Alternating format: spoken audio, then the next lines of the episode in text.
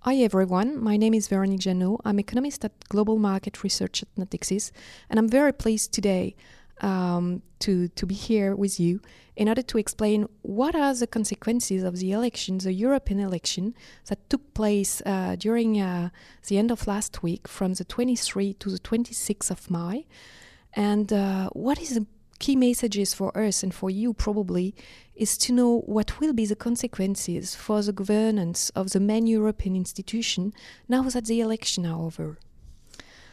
Actually, what are the main surprise for the European uh, of the European election? First, no populist wave at the European level. You know that previously there were 205 populist uh, MP at the parliament. And now, according to the forecast of the future parliament, uh, we are going to have only 210 populist MP. That means that only five more guys are going to be populist.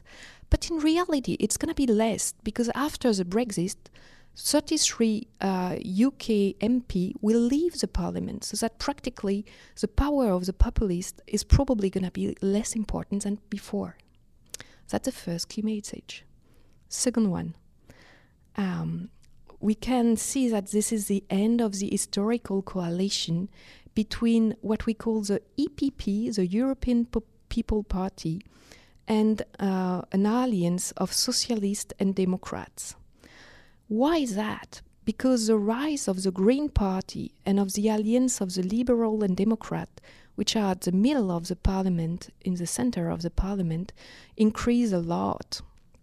So that we're going to have practically a coalition needed more than two party, probably three at least, and it's it's it's not actually easy to see which one is going to be part of it.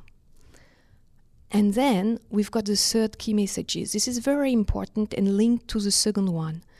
Well, because we don't have a coalition of two party able to win the majority, it's going to be a little bit more tricky this year to find who's going to be the next president of the European Commission. As you know, Jean Claude Juncker has to be replaced by the 31 of October. And the loss of power of the two traditional main groups at the European Parliament makes this election less easy than normally. It could be a little bit tricky. Normally, if everything goes smooth, it should be the EPP Spitzenkandidat Manfred Weber, who is a German coming from the CSU, he should be the one the most likely to become the next president of the European Commission. But this is not done. Uh, indeed, the rise of the LDE, you remember that those guys that are in the middle of the uh, parliament, and the Green, the rise of the Green, still give a good chance to Frans Timmermans, who belong to the Socialist and Democrat Party, to be potentially the next one the choice of the president of the European Commission is really crucial, uh, as it will have huge consequences for the nomination of the next governor of the European Central Bank. Indeed, um, there is a tacit rule which is the following. Normally, uh, we try to, to give the key position at the European institution to different kind of member state in order to balance the power among the member state.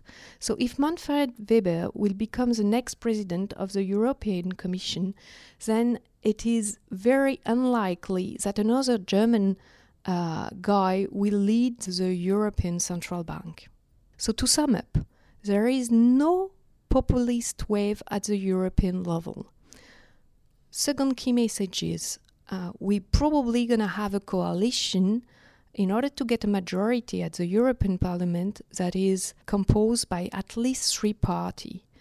Third one, the choice of the next European Commission uh, president will be very important in order to have an idea who will be the next governor of the ECB. If you want to know more about it, please subscribe to our SoundCloud platform on our official channel, Natixis Corp.